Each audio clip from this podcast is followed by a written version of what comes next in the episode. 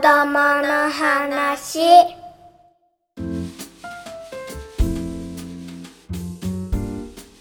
自分らしい子育てのヒントが見つかる音声マガジン子供の話。今回編集を担当するのは私赤木真由美です。食をテーマにお届けしている今月の子供の話。前編では料理研究家の近藤幸子さんの手間をできるだけ省きつつ工夫がたっぷり詰まっていて美味しい頑張りすぎないご飯がどのようにして生まれたのかを伺いましたそれではどうぞ後編をお聞きくださいなるほどですね。こうなんかそのちょっとえっと料理というか普段の食材とかって何かこだわってたりしていらっしゃいますか？おうちご飯のお家でそうですね。食材うん。は、うん。うーん。まあそこまでこうすごくこだわってるというわけではまあないんですがまあでも私の実家から野菜送ってもらう時もありますし、うんうんうん。あそうですよね。ご実家がそうん、の祖父母が農家だったので、ええ。まあ父親は農家ではなかったんですけど今引退して、うんうん。あの家で家族とかが食べる分ぐらいの野菜はすごいいろいろ作っているので、えなんかそういうの送ってもらったりとかうん。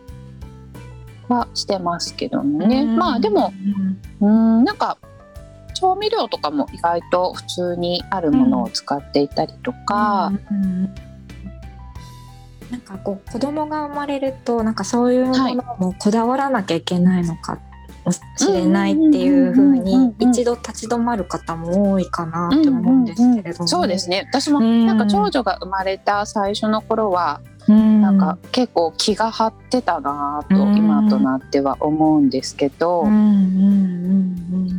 もなんかやっぱりねそれをこう集めることとか買うことがすごくこう自分の負担になるようであれば、うん。まあ、そこまでしなくてもうん近所で買えるようなのでもまあ美味しいものとかもあると思うので、なんかそういうのでも十分、うんうんあのいいかなと今は思えるんですけどねでもやっぱりうんね、お母さんになりたての頃ってすごく気負いがあると思うので。ありましたよね。ねえなんかすごく頑張らなきゃ頑張らなきゃ頑張らなきゃって思ってた気がします。うんうん。でもなんかね、うん。こういろんな食材知ってくれるのは楽しいと思うのでう、んうんうんうん。なんか一時期東北のねいろんな食材こう毎月送ってもらうのにこう参加してたりとか。あへえ、うん。こっちで買えない食材ってことですか？そうそうそう。なんか生きたウニが届いたりとか、えー、すごい。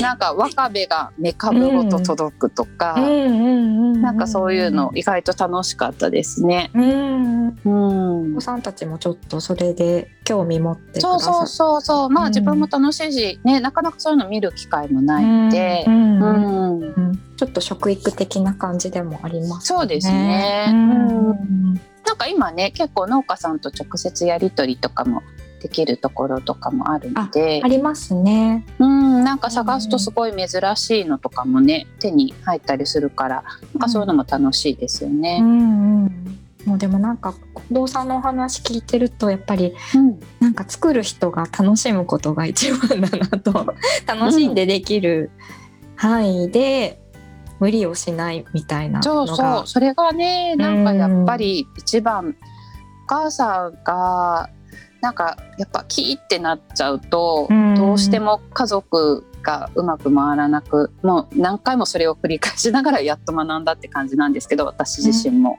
そうなんですね。うん。そうそうですね。なんかすごくストレスが溜まっちゃったりとか、うん。なんか子供とか夫と喧嘩しちゃったりとかを繰り返しながらうん。でもなんかこうねそのお家によって適度なバランスってやっぱり違うとは思うんですけど、うん。なんかそこをこう何度も繰り返しながらいい具合その手を抜く加減とか、頑張りすぎない加減をなんかそれぞれ見つけていくっていうのがなんかこう子育てとか家事をうまく回していくコツなのかなって思います。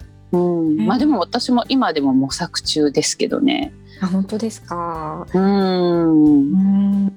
うん。なんかこうきそこまでもなんかレストランとかじゃないですけどまあ木とかこうんイライラしながら作った料理うんってなんかうん味に味になんか影響とか出そうな気もしますよねね。なんかその食卓の雰囲気に出そうですよね。うん。やっぱりそんだけ頑張ったらお母さんも食べてくれないとやっぱり悲しくなっちゃうし、うんなんか食事ってそのあのーなんだろうそう生きていくために必要なことではあるんですけど食べることってそのすごく身近な娯楽だとも思っているので私自身は。うんうんを食べるっていうことでもそうですしそう作るっていうこともすごくこう気分転換になったりとかうんそううん人生の楽しみの一つになると思うのでなんかその部分もすごく大事にしたいなと思うので。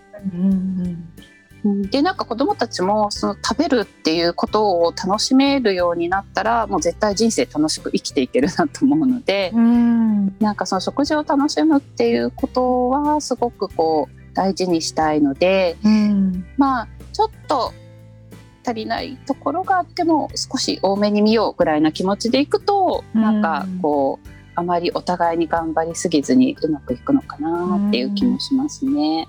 確かにうん、毎日のことですからね。ねなるほど。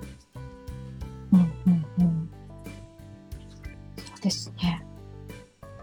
これからもじゃあなんかあの3月にまた新しいご本が出るということなんですけれども、はいやっぱりこう頑張りすぎないご飯っていうのが今後もテーマになっていく。そうですね。なんか、うんそのやっぱり私のリアルな生活の中から生まれるレシピっていうのうんうんうんはすごく大事にしていきたいなと思っていて、なのでこう私が悩んでいることはきっと皆さんも悩んでいるはずと思いながら、なんかその解決策をどうにかこう見つけ出していけたらいいなと思ってます。うんうんきっとその成長過程ごとになんか悩みって変わってきますけどあの近藤さんのそのお子さんたちの年齢とかとともにまたはい新たなレシピもどんどん生まれていきそうですよね。そうですよね。うんなんかやっぱり子供がどんどんこう思春期うん性に入っていくのでなんかやっぱりより栄養のこととかもう気になってきますね子供の時よりも。その辺は今どのように考えて献立作りってされてるんですか？そうですね、うん。特に女の子はなんか結構ねタンパク質が少なくなりやすいんですよ思春期の頃って。こうどうしてもこうお菓子とかうん。パンとかパスタとかご飯とかに偏りがちで。好きですよね。好きでしたうんね、ね。自分自身も。そうそうそう。でん。なんかやっぱそうなってくるとイライラしやすかったり頭が痛かったり、なんか鉄分がやっぱり取れないので、うん。なんかこうそうなんですよね。なんタンパク質を結構取っておくとすごく朝起きるのもスムーズだったりとか、うんうんこうあの意外と思春期の頃こういうのが不調だったなって思うようなことは意外とタンパク質が足りてなかったんじゃないかなって自分自身も思うので。へーなんかおやつとかもなので、うん。ちょっと卵が入ってるうどんを食べさせたりとか、なんかこう、お菓子とか菓子パンとかに偏らないようなおやつにをちょっと工夫したりとかしてますね。やっぱりでも食は体を作るって言いますけどなんかそういう体の成長過程のなんか不調とかにも当たり前ですけうんど関わってるんですね。そうそうなんですよね。うんあの意外とねやっぱり食事ってちょっとしたこう慢性的な不調って治ったりするので改善すると。なんかちょっとね見直してみたりすると意外とかいいいと思います。あの、お母さんとかも。そうですよね。自分自身もそうですよね。そうそう。なんかね、うんうんうん。私産後の結構不調のうん。なんか糖質の取りすぎじゃないかなと思ったりする時もあってなんかなんかすごく気分が沈んだりとか、なんかついついやっぱ時間もないしストレスもたまるから、うん。すごくこう糖質に寄りがちになってしまって。ねあと疲れてるからね甘いものすごい食べたくなってた気がしますすよ。うん、なんかあれももうちょっとねなんか改善できるんじゃないかって思ったりとかしていて、えーなんかそういう方面のなんかご本とかもねなんか出していただきたい感じですね。なるほど。ね、なんかでもそういうのも自分が通ったからこそ自分が辛かったりした経験があるからこそ、うん。なんかやれるからやっぱりね。でもそれがね言える立場であるので、うん。なんか頑張りたいなっていう気持ちもあります。うんなんか本当にご自身の経験からうんそういうレシピ作りをされているから、もう本当になんか私たちもなんか励まされそのご本の中に書かれている文章とかからもすごく励まされますし、なんか実際にすごく役立つんだなって思いました。うん、ありがとうございます。はい、ありがとうございます。じゃああの最後に先ほどあのちらっとお話ししました新しいご本のご紹介をさせてください。えっと3月9日にファンパブリッシングさんからはい、サシス清楚だけで作る黄金比レシピという本が発売になります。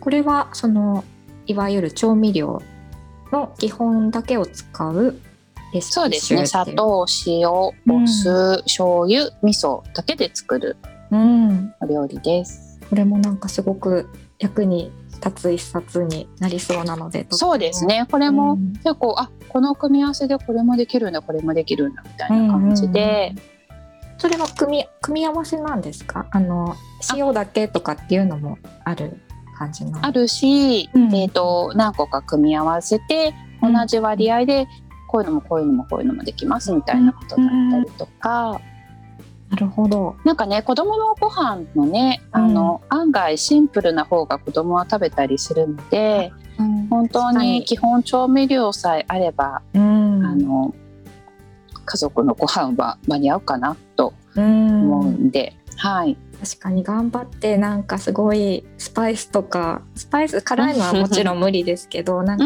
いろいろうんうんうん頑張った複雑な味ほど食べてくれないですもんね。ねえ。でもなんか本当子供がその味が、でも食べないとかいつもと違うって分かるっていうことはちゃんと味が分かってるんだなと思うようにしていて、うんうんうん。でもそれぐらいの微量なさもちゃんと分かってるんだからきっとそのうち好きになるかもしれないと思って。うん。なんか多分ねそのいつもと違うっていうことの微量なさが分かるっていうことだけでもお母さんはあの喜んでいいんじゃないかなと思う。うーん。すごい前向きな、なんかいいかん捉え方ですね。確かになんか食べてくれないって結構ね落ち込むがちですけれども、それも成長の証と思えば、うん。そうそう理由があったりなんか食感が嫌だとうか、んうんうんうん。なんとなくこの苦味が嫌だみたいなのがあったりするので、うんでもね本当年齢によって変わっていったりもするので、あまり悩まずに、え例えばその食感が嫌だみたいな理由が分かったら、うんうん。それに歩み寄っていくっていう感じうんでされてたんなんか？ですかねあの意外とそう切り方を変えたりとか、うん。そう柔らかすぎるのが嫌だったりとか、うんうん意外と固めに茹でたら好きだったとか、うんうん。多少の意外さで食べたりすることもあるのでうんうんでももし嫌な野菜ももう一回で諦めないで、うん。粘り強くたまに出すっていうのも、うん。だんだんその食卓にやっぱり全く上らないとなかなかやっぱ食べる機会がなくなっちゃうんですが、うん。まあ、食べないにしてもちょこちょこ食卓にこう出てるうん。っていうだけでも将来食べられるようになる確率が上がるみたいなんですよ。前なんかの研究で読んだんですけど。えー。目に触れることが大切そうなんですかね。か、うう。ん。ん。なんかそういう経験がやっぱりそのちょっと食べてみようかなって思えることにつながるみたいなので、うんうんうんうんうん。なんかそうちょっとあとは少しとろみをつけてみるとか、うんうんうん。うん。ちょっとの差で本当あなんかこっちなら食べるんだっていう時がうんあったりするので、まあ頑張りすぎない程度にたまに出すっていうのもコツだと思います。へえ、うんなるほど。なんか近藤さんその食べられる野菜があればそれだけをこうそれだけをというか食べられるものをうんうん。たっぷりあそうそう出すっていう食べられこともおっしゃるってましたよね。そうですね、うん。なんかうちの娘たちブロッコリーとトマトはうん。結構あればあるだけたっぷり食べるのでうん。しかもどちらもすごく栄養価が高いお野菜なので、うんなんかかなり頻繁に出てますね。もうとりあえずこれを食べとければもう他の野菜 そんなに食べられなくても大丈夫だろうぐらい、あの栄養素がすごくあるので。うんうんうんうん。じゃあまあその辺は偏りとかはなんか気にせずになんかこううんうん、野菜というくくりで食べれるものがあればそれを食べて、そうね、うん。あとフルーツもねやっぱフルーツだけってなっちゃうとちょっとあれですけど、ちちょょっと今日お野菜足りなかったら少しフルーツで補うとか、うんうんうん。うんなんかそういう考え方でも全然いいと思ってます。うんうんなんかそうおっしゃっていただけるとすごいなんかこう気持ちが楽になりますよね。うんうんうんうんなんか大枠で考えられるというか。そうそうそうそう。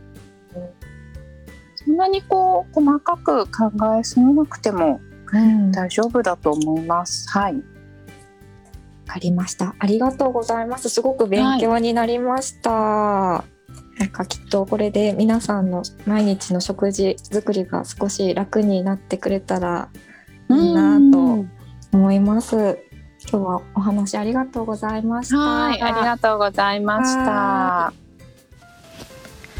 近藤幸子さんの食についてのお話後編をお聞きいただきました毎日の食事に対する近藤さんのおおらかな考え方をお聞きし心が軽くなったのではないかなと思います自分自身が食事を楽しむことご機嫌でいることが子供の食でも一番大切なことなんだと教えてもらいました。それでは今日はこの辺で。